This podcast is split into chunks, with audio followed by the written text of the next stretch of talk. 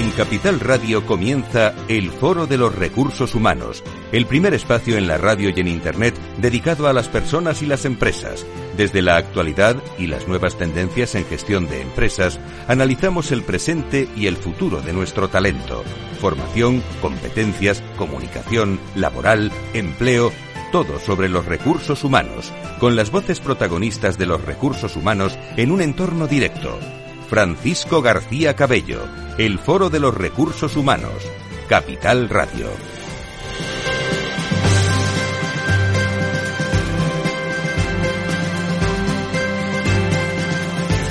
¿Qué tal? Muy buenos días, bienvenidos. Una nueva edición, una nueva semana del Foro de, de Recursos Humanos en las vísperas ¿eh? de Qué emoción nos da ese día siempre, el Día Mundial de la Radio, que es mañana. Eh, no se pierdan, vamos a intentar reflexionar en un podcast en las próximas horas eh, ese Día Mundial de la Radio, especialmente en el mundo de las personas y de las empresas en estos últimos 20 años. Mañana lo tendrán disponible a primera hora de, de la mañana, semana que comenzamos con intensidad de profesionales en el mundo de los recursos humanos, de la sostenibilidad de la mano del observatorio.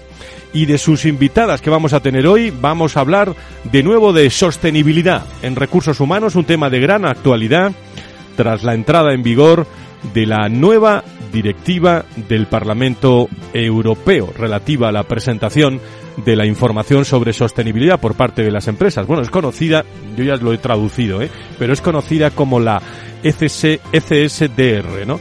Eh, a partir de ahí, mm, eh, bueno, hablamos de directiva del Parlamento Europeo. Precisamente sobre este tema se centró el último foro de trabajo del Observatorio Generación y Talento. Su red de empresas estuvo trabajando hace un par de semanas sobre el impacto de esta directiva en el Día de los mm, Recursos Humanos y habló, habló eh, muchas empresas, muchas personas. Le he pedido a Ángeles que, que esté con nosotros hoy. Ángeles Alcázar, socia del Observatorio Generación y Talento, para que nos resuma ese día en un acto en este foro de trabajo que tuvo lugar, por cierto, en Reales Seguros. Mandamos un abrazo a todos los hombres y mujeres de Reales Seguros, en el que María José Galvez, eh, responsable de SG en Iguay, explicó a la red de empresas del observatorio diferentes aspectos de la normativa. ECSDR. Para arrojar luz sobre este asunto, también tenemos hoy en el estudio Tertulión, ¿eh? con eh, María José eh, y a dos personas que participaron también en este foro. Teresa Álvarez, directora de Responsabilidad Social Corporativa y gerente de la Fundación Quirón Salud, y nos acompañará también Vanessa eh, Villalba, técnico de talento y aprendizaje en, en UCI, la Unión de Créditos eh, Inmobiliarios. Mando un abrazo a su director de recursos humanos y paisano, por cierto, ¿eh? que mando un abrazo muy, muy fuerte. Y por supuesto, como cada mes, contamos en el programa con las socias directivas Ángeles Alcázar, Elena Cascante. Recordamos que cada mes emitimos también este espacio desde hace ya muchos dedicados al mundo de la diversidad. Hoy me voy a parar un momentito, la diversidad y la salud. Enseguida le digo a Ángel que entre con nosotros y, nos hable desde Neolight de algunos aspectos, en colaboración siempre con Enagas, con Generali y con Sandoz Farmacéutica. Si quieres saber todo sobre los recursos humanos y las nuevas tendencias en personas en nuestras organizaciones, conecta con El Foro de los Recursos Humanos con Francisco García Cabello.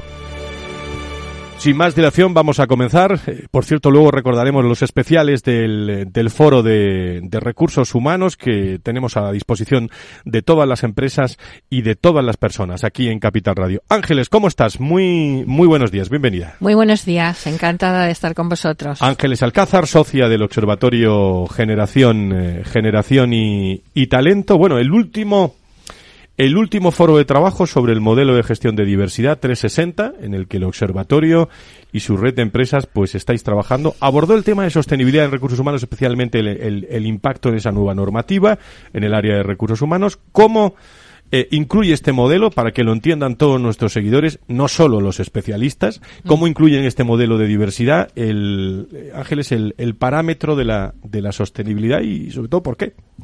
Bueno, pues como ya conocéis, eh, estamos trabajando en el modelo de gestión de la diversidad 360.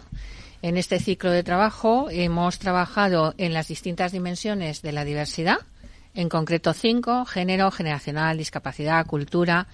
Y cruzamos con cinco ejes de gestión, ¿no? que son la cultura organizacional, eh, los líderes, eh, liderazgo, stakeholders internos y externos y gobernanza.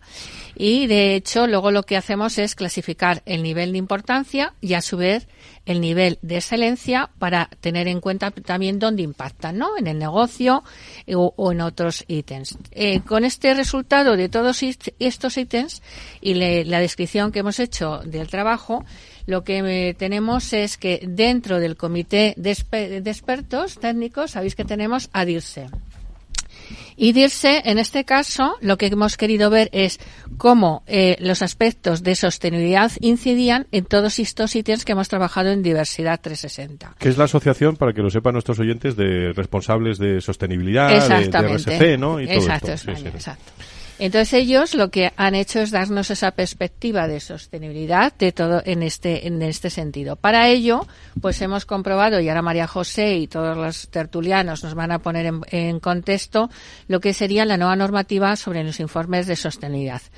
Eh, debido a que esta normativa se va a tener que presentar los informes en el 2025, lógicamente donde, durante todo el 2024 toda esa información de sostenibilidad se va a tener que trabajar. Y para ello, bueno, pues nos hemos encontrado con la grata eh, sorpresa que todos los ítems que hemos estado trabajando se recogen en esta normativa que se ha traspuesto en España. Y en concreto, nosotros hemos trabajado los ESRS, que son, bueno, pues de alguna manera los estándares que hacen hincapié. Qué buen nombrecito, ¿eh? Sí, sí, los nombrecitos, se han buscado un nombrecito, ahora luego María José nos contará por qué se llama así. Entonces, estos estándares en el ámbito social lo que hacen es en hincapié en cómo responde la empresa a la gestión de los impactos, a la identificación de los riesgos y oportunidades. Entonces, en este foro lo que hemos hecho es trabajar identificando cuáles son los asuntos de mayor importancia en relación con la gestión de personas, explicar cómo la empresa está informando o puede informar en el, futuro sobre esos aspectos más importantes y identificar los riesgos y las oportunidades. Todo ello basado en lo que es la materialidad, ¿no? La doble materialidad en concreto. Bueno, que su puede sonar muy extraño, pero en definitiva es de alguna manera qué estás haciendo tú como empresa y qué valor financiero puede tener de alguna manera esa aportación que tú estás haciendo. Esto que parece muy teórico, eh, bueno, pues llevado a la práctica es muy útil, sobre todo porque hoy en día a efectos de inversiones de posibles inversores de la empresa se va a tener muy en cuenta.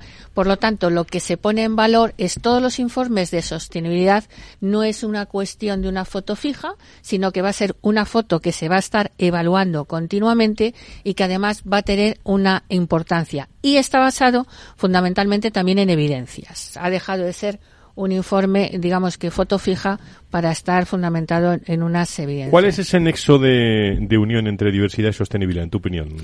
Y tú lo conoces muy bien, Ángeles. Bueno, pues yo creo que evidentemente es fundamental para eh, promover entornos laborales inclusivos, equitativos y sostenibles a largo plazo. Dentro de recursos humanos hay muchos aspectos en los que la sostenibilidad y la diversidad van unidos pero por no ser, eh, digamos, demasiado exhaustivos, pues decir que la inclusión y la equidad, por ejemplo, es uno de los aspectos que son componentes esenciales de la sostenibilidad en el ámbito laboral ya que contribuyen a entornos de trabajo más estables y saludables. Y si hablamos de gestión de talento, pues la diversidad en la contratación y la gestión del talento no es solo ética, sino que también es estratégica, porque puede mejorar la retención de talento, que es tan importante hoy en día, y fortalecer la reputación de las empresas como una, como una empresa comprometida con la sostenibilidad. Y en cuanto a la cultura organizacional, pues la diversidad contribuye a la creación de una cultura y esta también puede mejorar lo que es la reputación de la empresa en términos de sostenibilidad y responsabilidad social. Y en cuanto al desarrollo profesional y capacitación, pues un enfoque sostenible implica el desarrollo continuo de habilidades y talentos, asegurando que los empleados estén preparados para los destinos futuros. Y en cuanto a la salud y laboral, fijaros qué importante es, pues la sostenibilidad en recursos humanos implica garantizar condiciones de trabajo seguras y saludables. y ya por último, la responsabilidad social corporativa, la diversidad y la inclusión son componentes claves de la RSC. Enseguida vamos a entrar con todas estas. ¿Te quedaba algo, Ángeles? Simplemente una frase. que la Nada, que la transparencia de la gestión de recursos humanos y la promoción de prácticas éticas refuerzan la imagen de la empresa. Pues eh, de eso va hoy el programa. Enseguida, eh, magníficas invitadas y profesionales que vamos a hablar de, de este asunto, pero permíteme, porque me han puesto aquí, eh, parte de mi equipo me ha puesto aquí toda la agenda del miércoles. Mm. Porque nos vemos el miércoles, En, Repsol. El miércoles nos Pero vemos. Pero qué, qué impresiones veo en esta, en no puedo decir nada más, ¿eh? No, ni, no, de premiados, ni nada, pero, pero, lo sé, lo bueno, sé. pero las personas pero que sé, pero no voy a decir ni pío, no voy a decir ni pío. pero sí lo voy a decir en, en el atril del Salón de Actos el miércoles de Repsol, 14 de febrero, tendrá lugar la gala de los eh, distintivos de diversidad generacional. Cuéntanos un poco, un adelanto. Bueno, pues estamos muy contentas. Lo primero, antes no he podido excusar la asistencia de Elena Cascante, pero es que está súper afónica. Y está malita y la tenemos que reservar para el evento. Le mando un, un, abrazo desde aquí. Bueno, pues estamos muy contentas porque, bueno, pues este acto es la, la tercera entrega de certificados de las nuevas entidades que se han adherido al Código de, de Diversidad Generacional. Eh, esta adhesión es progresiva a lo largo del tiempo, en cualquier momento, pero de alguna manera la ponemos de, de, largo, pues prácticamente una vez al año, teniendo en cuenta que la pandemia por ahí nos ha pillado, ¿no? Y en este caso es la quinta entrega de los premios Generación, que bueno, es también un orgullo, ¿no? Y bueno, pues no, para nosotros es, es de alguna manera manifestar estos, estos dos aspectos, tanto el código como los premios, son algo que se recoge y se desarrolla dentro de lo que es el Consejo Asesor y es en primer lugar pues decirte simplemente que el código pues reconoce como un objetivo estratégico el desarrollo favorable de la gestión de personas basado en la igualdad de oportunidades, ¿no? Con total independencia de la edad. La no discriminación y el respeto a la diversidad generacional, promoviendo un entorno favorable y respetando en cada caso la legislación eh, vigente. Es un compromiso y se pueden adherir, ya de paso lo decimos, cualquier organización eh, puede ser una organización pública, privada, empresa, una institución académica o medios de comunicación. Y todo ello únicamente dirigiéndose a nuestra página web, ¿no? Y tendremos, eh, como digo Ángeles, muchísimas empresas representadas de muchos sectores, ¿no? Sí. En esta ocasión eh, van a ir, porque no todas las que están adheridas pueden ir este día 14, pero tendremos aproximadamente 40, 40 empresas que van a subir a recoger su certificado. Alguna de ellas está aquí, como UCI, ¿no? Y bueno, eh, luego ya tendremos la, en la primera parte del evento va a ser lo que es la recogida del certificado del Código de Principios y luego la entrega de los premios Generación que como sabéis, bueno, pues eh, los premios tienen como dos categorías, los premios in company y out company. Eh, de alguna manera, los in company son las buenas prácticas en la gestión de diversidad. No, si me lo he estudiando este fin de semana. ¿Te lo has estudiado? ¿eh? ahí, ahí, te voy a examinar. Todo perfectamente, todo bueno, perfectamente. Dentro de la propia organización y out company, bueno, pues son las distintas organizaciones que lo que hacen es la difusión, la promoción y la investigación de lo que es la diversidad eh, generacional, ¿no?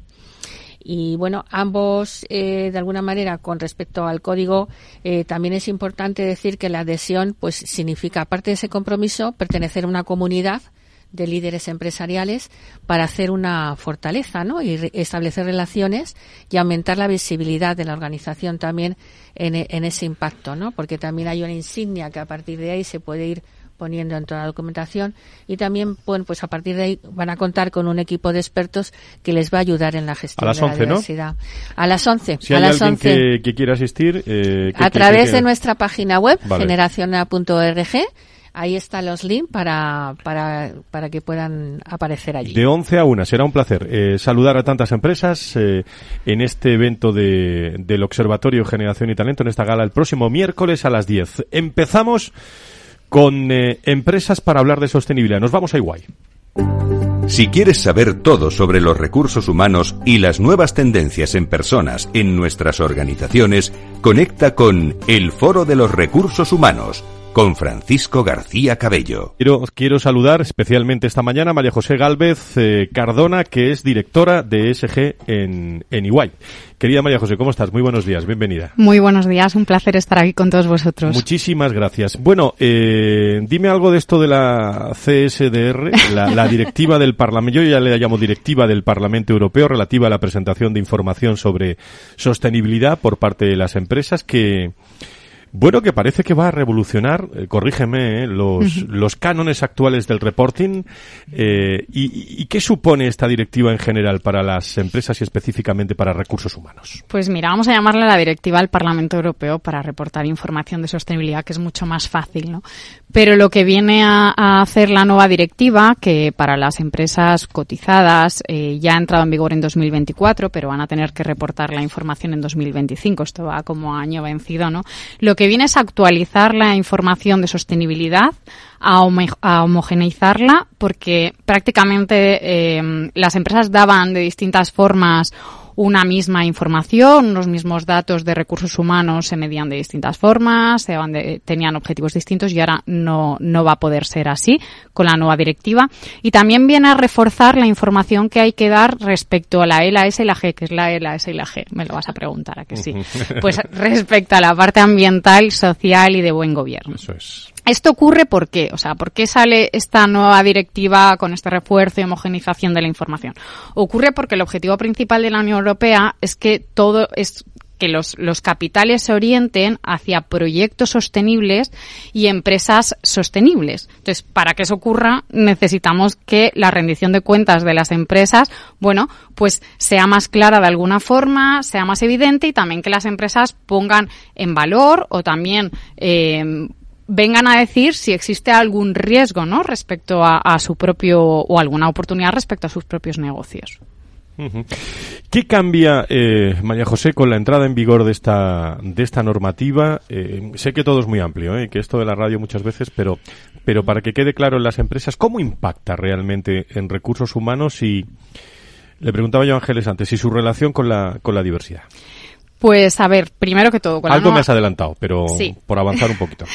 con la nueva directiva, eh, la directiva, por decirlo de alguna forma, eh, dedica dos capítulos, no se llaman dos capítulos, se llaman SRS, o normas de información de sostenibilidad.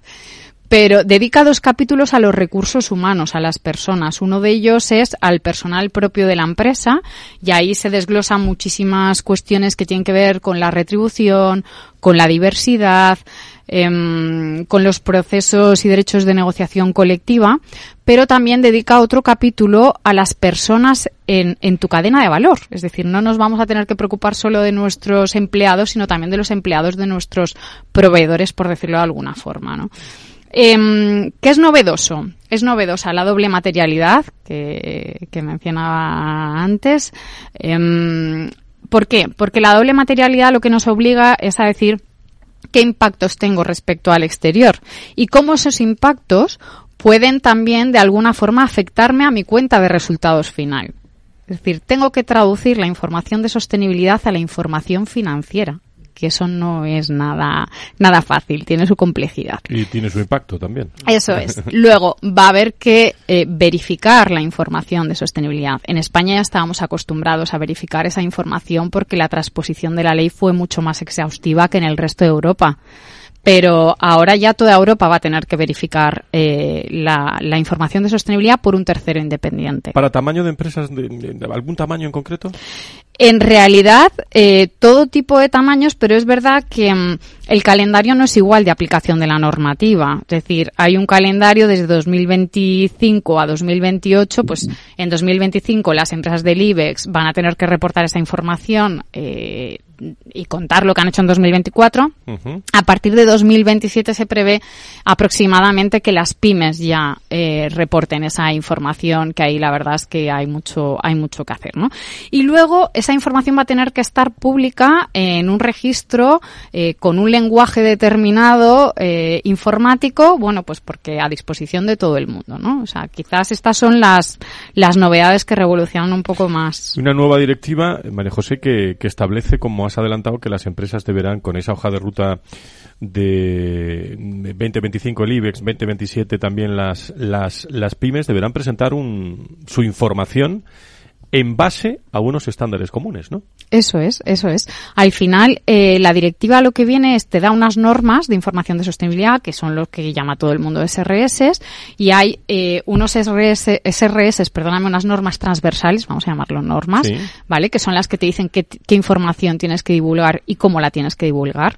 Hay unas normas temáticas, que son las que vienen dentro de las normas ambientales, las sociales y de gobernanza, ¿vale? Y dentro de esas normas temáticas eh, va a tener que reportar todo el mundo cuál es el gobierno, es decir, quién es el último responsable de ese tema, pues por ejemplo en el tema de recursos humanos, de, de la diversidad, quién es el último responsable, a quién se reporta, quién aprueba las políticas, eh, quién toma decisiones, ¿no?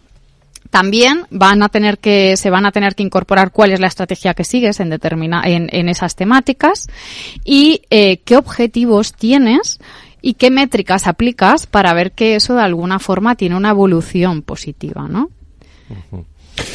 Bueno, pues eh, sostenibilidad. Eh, hoy hemos traído a María José Galvez, directora de, de SG en, en Iguay, un departamento con amplia proyección en los próximos en los próximos años y en los próximos en los próximos meses.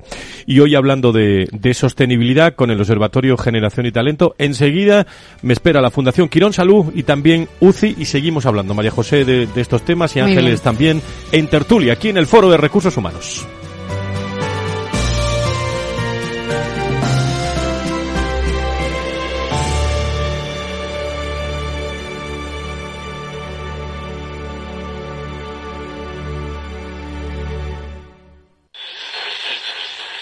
Os pregunto a, a los tres, eh, desde los ámbitos de expertise de cada uno, ¿hay algo nuevo?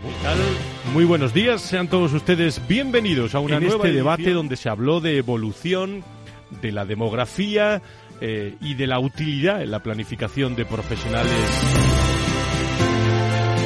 Hoy más que nunca, las personas marcan la diferencia dentro y fuera de nuestras organizaciones. Hacemos marca desde la cultura y el liderazgo. Foro Recursos Humanos. El programa con más de 20 años en directo con personas y empresas y único espacio antena de oro en el sector te ofrece los especiales Foro Recursos Humanos. Programas específicos especializados sobre las tendencias en recursos humanos de presente a futuro, en directo desde las empresas, con los podcasts más creativos y originales.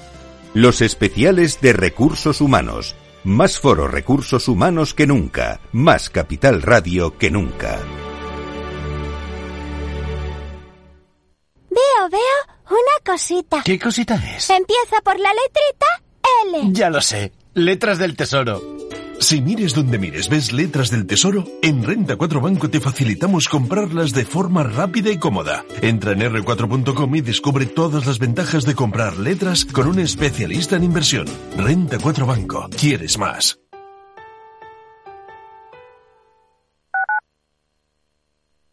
Capital Radio, Madrid, 103.2 FM. Gráficas Naciones. Más de 50 años de experiencia en el sector de las artes gráficas. Apostamos por la última tecnología tanto en impresión offset como en digital y gran formato. Realizamos todo tipo de impresión. Tarjetas de visita, folletos, libros, vinilos, decoración y montaje de stands. Más información en el 91 629 2145 o en gráficasnaciones.es. Disfruta de la mejor cocina gallega en Montes de Galicia. Todo un clásico moderno en el barrio de Salamanca. Disfruta de la variada dieta láctica, de las mejores carnes y pescados tratados con respeto y transparencia y regados con una de las mejores bodegas de la zona. En grupo, en familia o en pareja, Montes de Galicia te ofrece el espacio perfecto en cada ocasión. Bueno, la siguiente consulta nos llega desde Bulgaria, desde Sofía, la capital. Julen, buenos días. Muy buenos días, eh, señor Vicente y señor Durante. ¿Sigue usted Capital Radio en Bulgaria? Sí, hombre, lo cojo por internet. ¡Arriba! ¿Eh?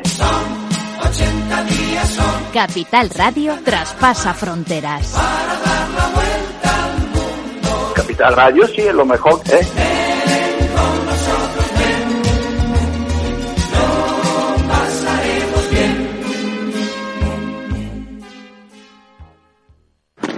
Si te gusta el pádel, en Capital Radio tenemos tu espacio.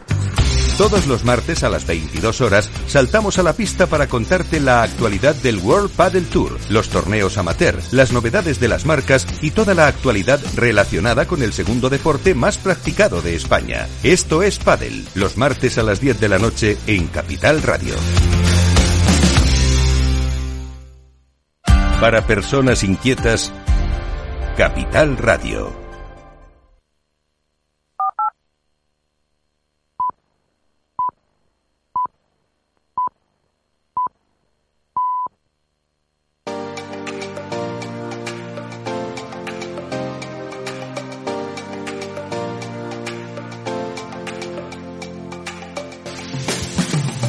Si quieres saber todo sobre los recursos humanos y las nuevas tendencias en personas en nuestras organizaciones, conecta con El Foro de los Recursos Humanos con Francisco García Cabello.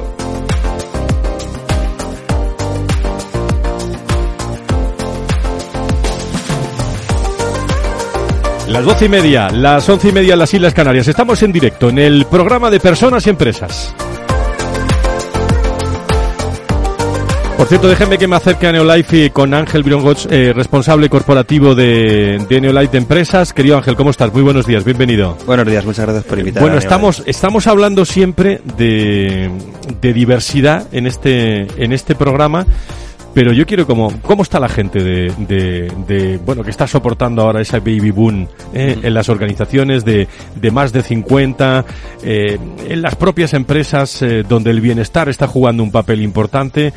Eh, cómo se está trabajando, eh, sobre todo desde recursos humanos, con el bienestar, con la salud para todo ese colectivo, que es un colectivo importante a la hora de, de manejar una cuenta de una cuenta de resultados, Ángel. Sí, además es que eh, estaba escuchando, súper interesante, se habla de diversidad generacional, de retención de talento, del talento de más de 50 años, de la sostenibilidad de este, de este talento en las empresas y todo esto está muy ligado ¿no? con las políticas de de bienestar de las, de las empresas. Este perfil de gente de más de 50 años, directivos en, su, en muchos casos, o este personal senior y las propias empresas cada vez más, pues son cada vez más sensibles al tema de la salud y el bienestar, ¿no? Y lo priorizan cada vez más.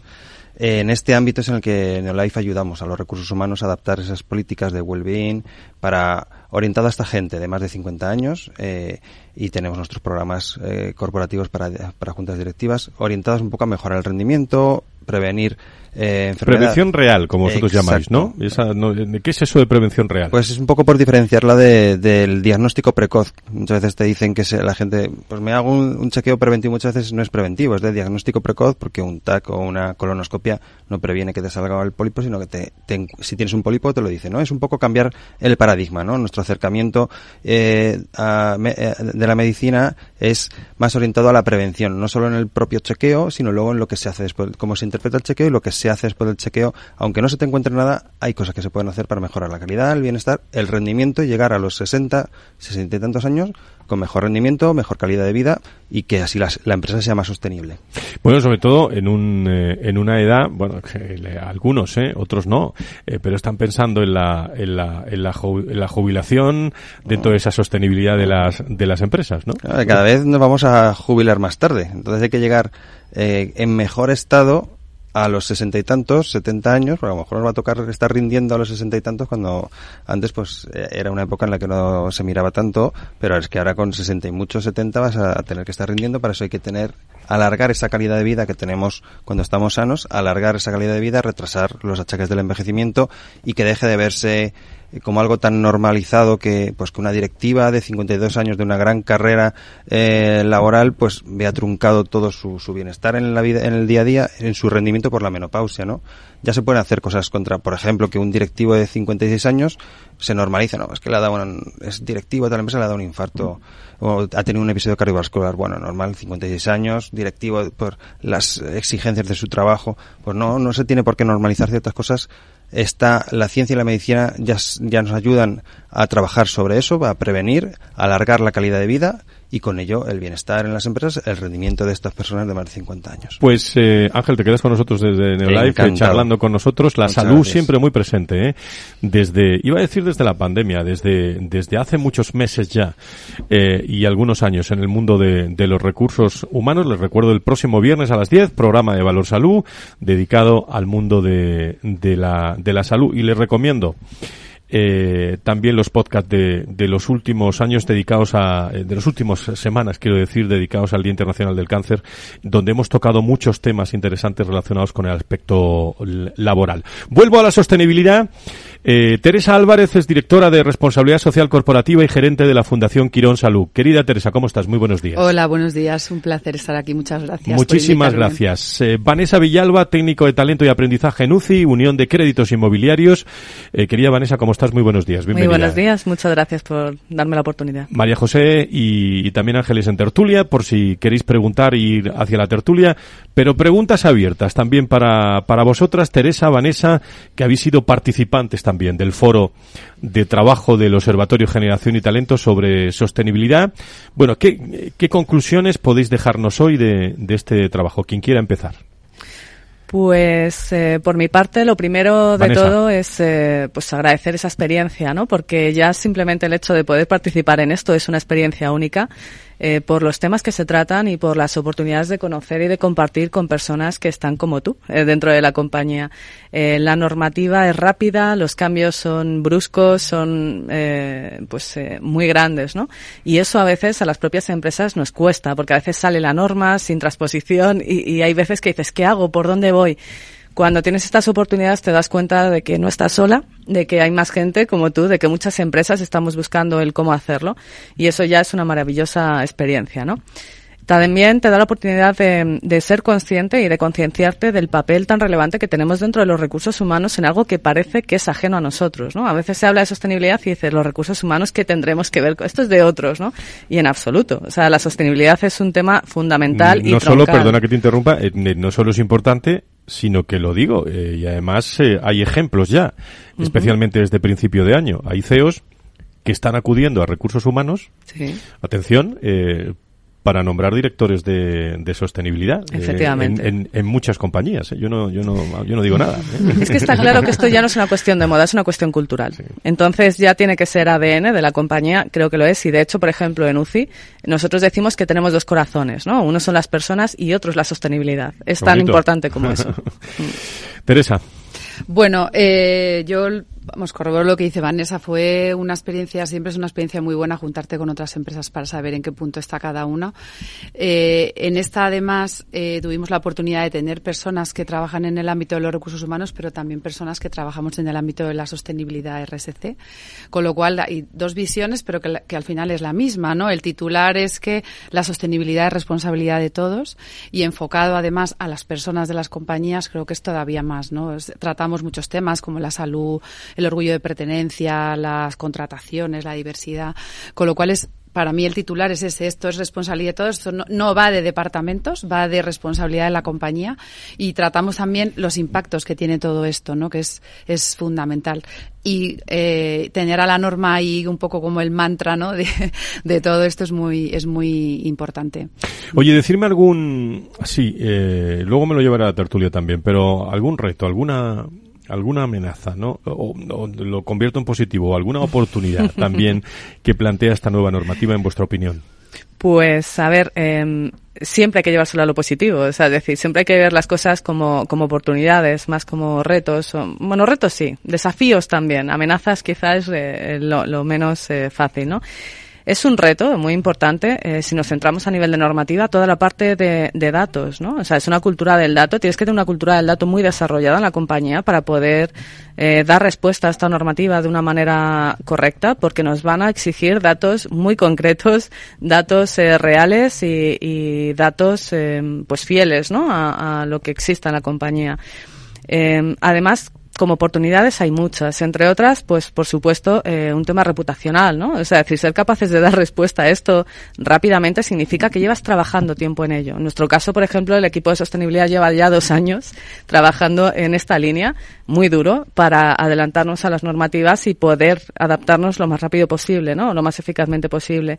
Y por supuesto también es un tema mm, que te ayuda como una oportunidad que puedes tener es atraer atraer a las personas, eh, que es tan importante ahora mismo. Teresa también opinará lo mismo, entiendo, y ya es algo que discutimos ampliamente en el, en el foro porque ahora mismo tenemos una dificultad de atracción del talento importante y sobre todo de em, se habla de, retención, ¿no? En, mi caso suelo hablar de enamoramiento, que quizá es eh, lo que realmente hace que la gente quiera que se me quede. Me encanta hablar de conquista también en las empresas. que elija, que te elijan. Al final lo importante es que te elijan. El, eh, Teresa, tu opinión. Sí, bueno, yo, yo no hablaría de amenazas. Yo creo que esto es una gran oportunidad. Es verdad que hay muchas empresas que llevamos ya años trabajando en esto, porque como decía María José, al final esto es una evolución de una normativa que ya, que ya hemos trabajado muchas empresas y sobre todo las grandes.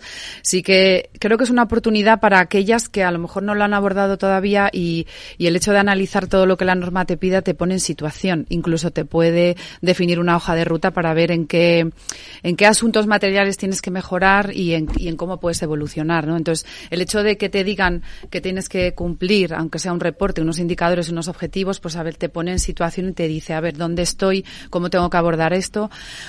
Por, por llamarlo de alguna manera, el reto o la, o la posible amenaza a lo mejor está en los recursos, ¿no? Porque si hablamos de empresas grandes, tenemos más recursos cuando te vas a la pyme, ¿no? Que aunque tienen un poquito más de margen de tiempo, pues al final ahí el recurso es donde puede faltar.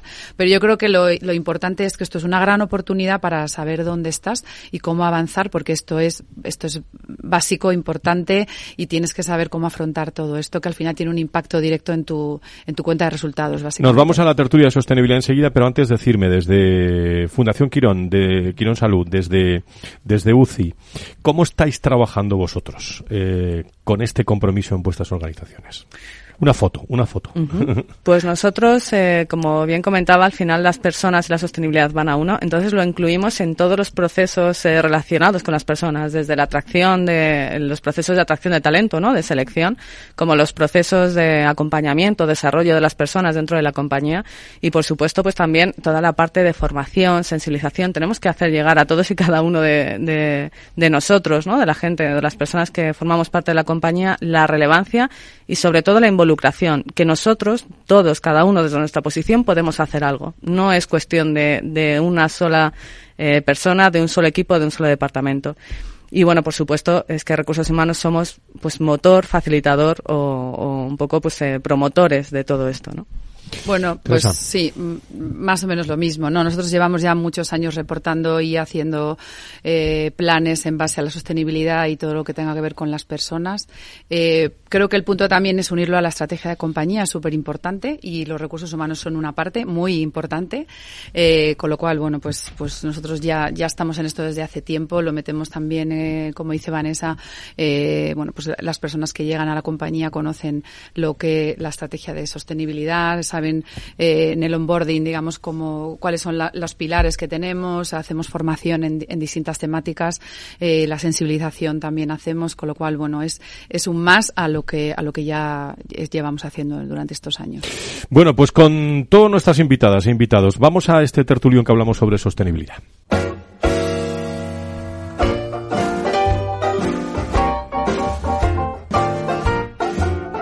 La tertulia del Foro de los Recursos Humanos te aporta actualidad, innovación y conocimientos. Apúntate.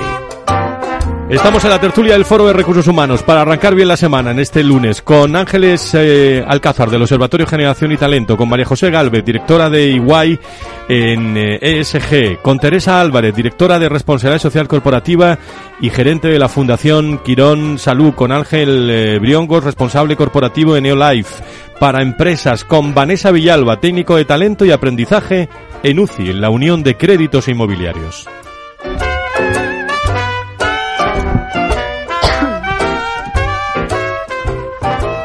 Bueno, tertulia abierta. Ahora yo, el que menos tienes que hablar soy yo. ¿eh? Me callo ¿eh? y ahora vosotras eh, y vosotros seguís con la tertulia. Pero yo solo una cosa, solo una cosa. Más allá de... Saco este tema para la tertulia. ¿eh? Más allá de la normativa y hablando de, de sostenibilidad, ¿cómo se puede impulsar, en vuestra opinión, la, la sostenibilidad desde, bueno, todos nos, están escuchando en directo, en los podcasts, en LinkedIn, ahora en, en recursos humanos, ¿no? ¿Cómo se puede impulsar eh, esa sostenibilidad y cuál es el rol que debe tomar recursos humanos en toda esta sostenibilidad? Temas interesantes. Quien quiera, abierta la, abierta la tertulia con esto o con cualquier otro asunto. Bueno, yo empezando por la última parte, el rol de recursos humanos, yo creo que, bueno, pues eh, tanto lo que han estado diciendo a mis compañeras, eh, ¿no? Como lo que hemos estado analizando en el foro, está claro que lo que tiene que hacerse es un diagnóstico de situación, ¿no? Ese diagnóstico de situación se tiene que trasladar, en nuestro caso, lo que hemos hecho en el observatorio es una encuesta que va a estar eh, recogiendo todos esos ítems y de alguna manera te va a dar la situación de cómo estás en ese en ese momento, ¿no? Y analizada esa situación tanto por datos, datos que vas a tener tú en el, en el ámbito de sostenibilidad de, la parte eh, social, a partir de ahí qué impactos estás haciendo, tanto internos como externos, ¿no? Y esos impactos, qué, qué, qué oportunidades son las que te pueden proporcionar. Y yo creo que la gran novedad, y a partir de ahí, por supuesto, lógicamente, tener un plan de acción ese plan de acción pues es definir unas políticas, procesos, qué es lo que vas a hacer y cómo de alguna manera es, es yo creo que la gran novedad que estaba ya siendo, ¿no? De alguna manera no tan, tan expresamente, pero sí implícitamente, es el impacto económico que tiene la sostenibilidad, en este caso, en el ámbito de las personas, de recursos humanos, de las personas que tienes dentro, y no solamente dentro, sino fuera, todo lo que es, eh, digamos, en este caso, los proveedores, etcétera, y a partir de ahí establecer una estrategia fundamental para la compañía. Yo creo que eso es, es eh, algo sí o sí fundamental. Bueno, yo añadiría eh, que la norma está fenomenal, que mm. la norma esta en concreto ha venido un poco para, o sea, un poco no, ha venido para ordenar y como decía María José, al final es para poder comparar, ¿no? Porque hasta ahora cada uno también ha hecho, ha, contestado a esa norma, ¿no? Hay mucha norma de sostenibilidad, muchísima, y esta, eh, bueno, pues, pues ordena. Pero yo creo que es un tema de, eh, o sea, de que la compañía, o sea, de compromiso, ¿no?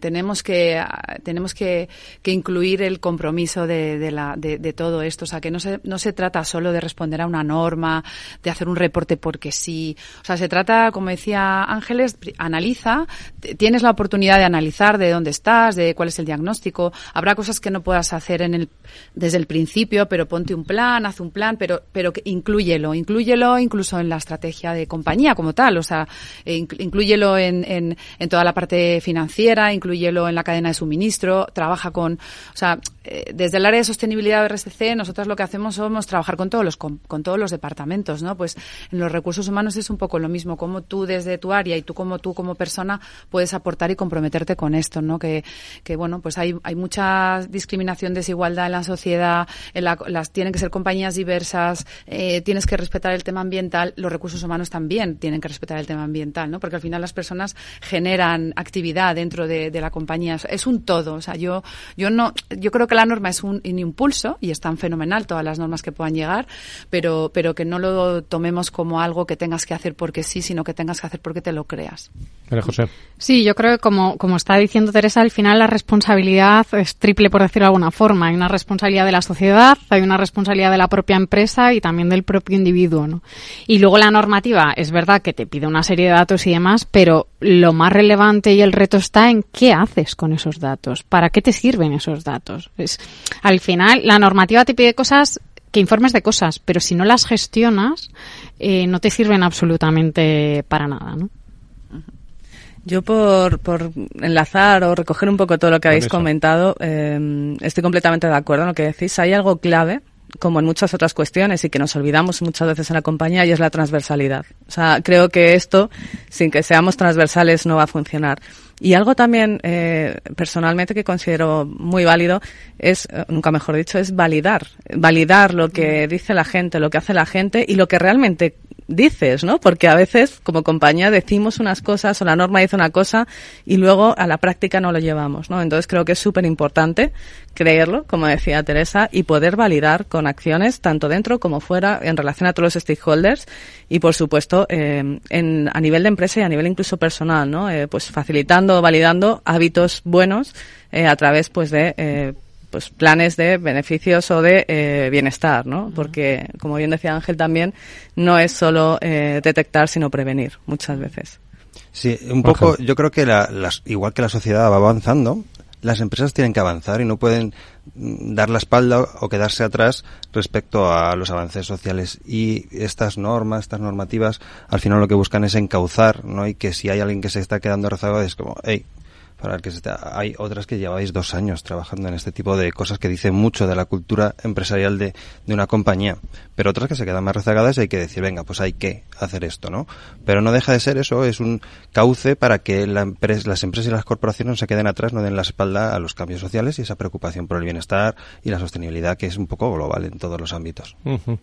Y, y, claro, a la hora de reclutar eh, directivos, eh, bueno, pueden venir de fuera o dentro de la, de la organización, pero de estos temas hay que quiero decir que no vale temporalmente a alguien que se pueda dedicar a esto, hay que dedicar en cuerpo y alma eh, a la sostenibilidad y ahí hemos sufrido muchos cambios en las organizaciones. Digo respecto a roles, ¿no? No, no, es que hay ya, bueno, aquí tenemos ejemplos en esta mesa, ¿no? Responsables de, de, de sostenibilidad, bueno, que antes se quedaba ahí en la, en la diría la ambigüedad, ¿no? De, de, de, ahora ya hay un rol eh, dedicado dedicado a esto, sobre todo en el IBEX sé que sí, pero hay, como tú decías María José, el, en, en, empresas y pequeñas y, y, grandes organizaciones, bueno, que ya están tomando esto y ya está en los comités de de dirección. ¿eh? Totalmente. A ver, yo llevo 20 años trabajando sé, en sostenibilidad, ¿eh? pero dicho esto... Eh, dos en igual, ¿no? Dos en igual, dos en igual. Eh, pero dicho esto, el impulso efectivamente del rol de la sostenibilidad es desde hace pues cinco años, es, seis años. También es cierto que, que, antes hablaba Vanessa de la transversalidad, eh, antes podía decir alguien yo soy experto en sostenibilidad, yo ahora no me atrevería nunca jamás en la, de la vida a decir yo soy experto en sostenibilidad, porque ahora exige eh, que, que, tengas de la mano pues al compañero que está trabajando al director de riesgos por los mapas de riesgos de, de sostenibilidad, al de legal, al de al, al financiero, ¿no? O sea, ahora necesitas mucho más de esa transversalidad que antes quizás no se veía tanto, ¿no? Y con las nuevas normativas eso sí que lo ha aflorado. O hay colaboración entre las distintas áreas o es imposible avanzar. ¿Más cosas que queríais que queráis decir o, o, alguna que se nos quede en el, en el tintero para que no haya ninguna duda? Hablando de sostenibilidad hoy con en el foro de, de recursos humanos, Ángeles, ¿algún tema que queramos bueno, sacar? pues evidentemente lo que has dicho, sobre todo el tema de los expertos en sostenibilidad, es, es cierto que es un desarrollo continuo de formación, porque sí es cierto que las empresas del IBEX eh, 35, pues este tema hacía ya muchísimos años que se trataba, ¿no? Aunque siempre a lo mejor el foco ha estado, y corregirme sino más bien en los ámbitos medioambientales, ¿no?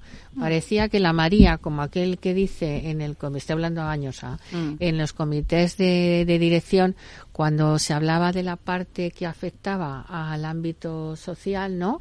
A lo que es la parte de recursos humanos, pues era un poco digamos que era la, la, María, ¿no? De todos los temas que se veían en sostenibilidad y yo creo que hoy en día lo que está con esta norma y otras que han salido que efectivamente lo que te hace la norma de alguna manera es ver qué es lo que tienes en casa y poner en orden, yo creo que lo has situado en, un, en una situación prioritaria. Es decir, lo importante que es, en este caso, tener la gestión de personas dentro de tu compañía. Y bueno, con esa ampliación que han dicho que establece la norma que no solamente las, las, personas que tienes contratadas fijas, sino también aquellas personas autónomas, etcétera, colaboradores que, colaboradores que presten dentro de la compañía. Entonces, yo creo que esto eh, lo que viene es eh, a todas las personas implicadas, como ha comentado antes María José, tener un desarrollo continuo en la formación y, y, y lógicamente en las habilidades para, para este proyecto, ¿no?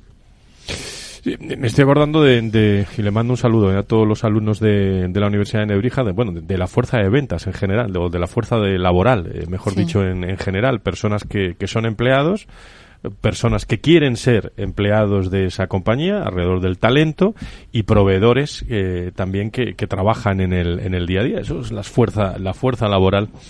Es que eso lo hablábamos en una clase el otro día, por eso me, ah, me he acordado, me he acordado ahora con todos los alumnos.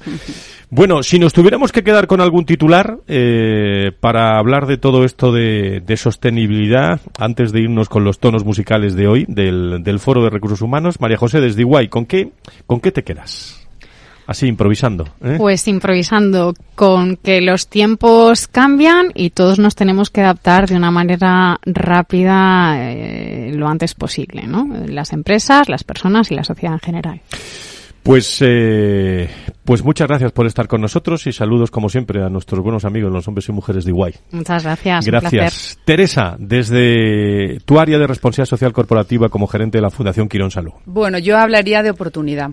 Creo que el titular es que esto, esto es una oportunidad para, para las compañías y, y, que hay que aprovechar estas oportunidades y hay que impulsar eh, todos estos temas y, y, hay que integrarlo en la estrategia de compañía. Teresa, muchas gracias por estar con nosotros. También eh, a muy buenos amigos que tenemos por allí, por Quino Salud y la Fundación. Gracias por estar con nosotros. Vanessa Villalba, técnica de talento y aprendizaje de UCI. Pues yo me quedaría con cambiar para crecer porque al final eh, todo esto... Eh, no, parece que estaba preparado esto, ¿eh? aquí hay mucho marketing, ¿no? Aquí, aquí... No, yo creo que al final tenemos que asimilar ya que lo único que es seguro es el cambio, que nos cuesta muchas veces cambiar y es lo único eh, lo que vivimos constantemente y que es muy importante. Y sobre todo también con que a veces basta hacer cosas pequeñitas para que se produzcan cambios, que a veces nos hacemos unos planes enormes que no llegan a ningún lado y que es mejor hacer cositas pequeñitas, pero, pero llegar a algún, algún puerto. Ángeles, ¿con alguna conclusión? Bueno, la mía es un poco más larga. Yo no soy tan marketingiana, soy más de letras. Yo creo que eh, habría que valorar la oportunidad, de valorar la dimensión de la, de la dimensión de la diversidad y ver el impacto que tiene dentro de la compañía, lo importante que es, el impacto positivo. Bueno, pues eh, Interesantísimo. Sostenibilidad en recursos humanos. Tienen ahí ya prácticamente dentro de unos minutos el podcast en Capital Radio, desglosado también en www.fororecursoshumanos.com eh, detalladamente en las próximas eh, en las próximas horas y ahí hemos visto la importancia y los roles y la normativa y la relación con recursos humanos del mundo de la de la sostenibilidad. Nos vamos con con algunos tonos musicales, algo de, de sprinting, por ejemplo, para para acabar, querido Miki.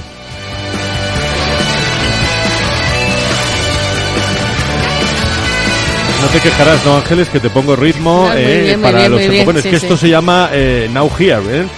Radio Now Here, eh, que es la radio presente, eh, acordándonos de mañana, que es el Día Mundial de, de la Radio.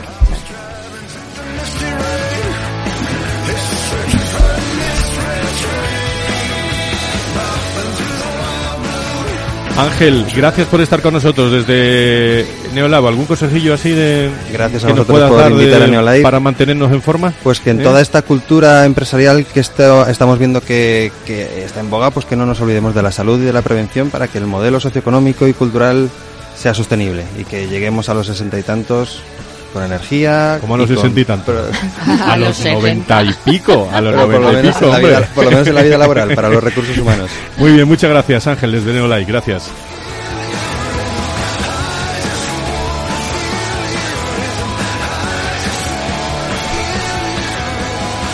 Nos vamos, el miércoles estamos en Repsol también con la con el Observatorio Generación y Talento. Gracias por estar con nosotros.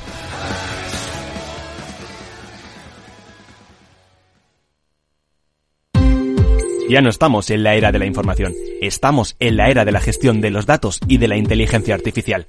El tratamiento inteligente de estos datos proporciona un valor enorme a las empresas en sus procesos de negocio. En Piper Lab ayudamos a nuestros clientes a tomar decisiones de negocio basadas en datos. Escúchanos todos los lunes en el espacio de Big Data de Capital, la Bolsa y la Vida.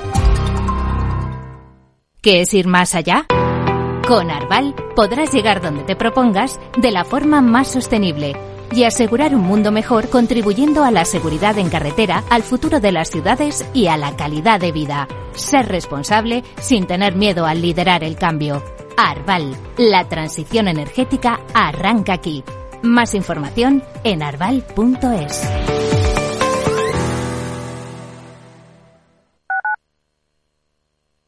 Capital Radio, Madrid, 103.2 FM. Gráficas Naciones. Más de 50 años de experiencia en el sector de las artes gráficas. Apostamos por la última tecnología tanto en impresión offset como en digital y gran formato. Realizamos todo tipo de impresión. Tarjetas de visita, folletos, libros, vinilos, decoración y montaje de stands. Más información en el 91 629 2145 o en gráficasnaciones.es. Disfruta de la mejor cocina gallega en Montes de Galicia. Todo un clásico moderno en el barrio de Salamanca. Disfruta de la variada dieta atlántica, de las mejores carnes y pescados tratados con respeto y transparencia y regados con una de las mejores bodegas de la zona. En grupo, en familia o en pareja, Montes de Galicia te ofrece el espacio perfecto en cada ocasión. Si quieres estabilidad en el empleo, poder conciliar tu vida laboral y asegurarte una pensión para cuando te jubiles, debes escuchar Empleo Público. Todo lo relativo a las oposiciones, convocatorias, consejos para preparar las pruebas y la opinión de expertos de las administraciones públicas y de la formación. Los miércoles a la una y media de la tarde en Capital Radio tienes una cita con Empleo Público, con José Joaquín Flechoso. Las redes sociales, el uso de pantallas, los delitos cibernéticos, todo ello ligado a la adolescencia y la juventud. Nos preocupan nuestros hijos y su exposición a la tecnología, y por eso tienen un espacio en nuestras familias enredadas, con Pilar Rodríguez los martes en el balance. Aquí, en Capital Radio. Capital Radio.